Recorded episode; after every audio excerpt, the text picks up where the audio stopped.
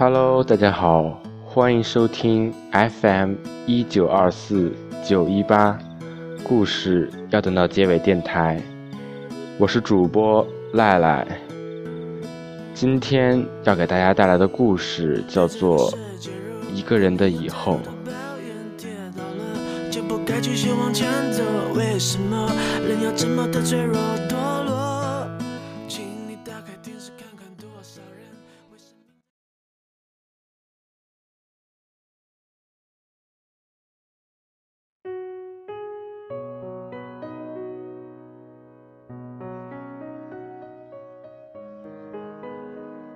昨天你在夜里大哭了一场，大哭的原因很无谓，所以你不好意思跟任何一个人提起这件事。也不过就是因为右脚的小脚趾碰到了桌角，那轻轻一个触碰，却带来了钻心的痛处，让你立刻蹲在原地也不能动。其实不是痛的感觉让你大哭。让你大哭的是无助的感觉，是因为你意识到自己居然连一个可以在身边哄着，要你别哭了的人都没有，居然没有一个人可以在身边让你怪，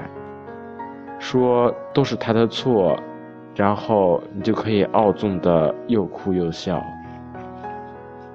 想到这些有的没有的，也不知道为什么。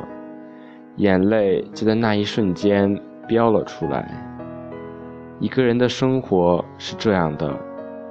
老是会有突然打不开的玻璃罐，怎么也够不到的电灯泡，沉到拖不动的重物，让人无助。但一个人的生活也是这样的，没有人抢的选台器，睡到几点都可以的作息。不必陪着去的聚餐，逍遥自在。这么多年了，你已经很懂得一个人生活的现在，但你突然认真考虑起一个人生活的以后，好像必须要先做些什么准备。你一直是个很有准备的女人，吐司就还剩两片就要补货，储藏柜里永远有洗发精。卫生纸、乳液，这些生活必需品，你是这样想的：万一洗澡洗到一半，突然发现洗发精没了；万一卫生纸用完了，正卡在马桶上动弹不得。生活上总是很有很多的万一，因为没有那个只要说出声“没有洗发精了，没有卫生纸了”。就可以立刻帮自己解围的人，所以你已经很习惯设想好所有的万一，但是百密总会有一疏，万一你没设想齐全了所有的万一呢？你心里害怕着那些你不能够掌握的万一，你一点也不想要生活里有这样的万一。但是有些事又像是没办法真正准备好，就像是一个人的以后，如果真的就要一个人这样老去了，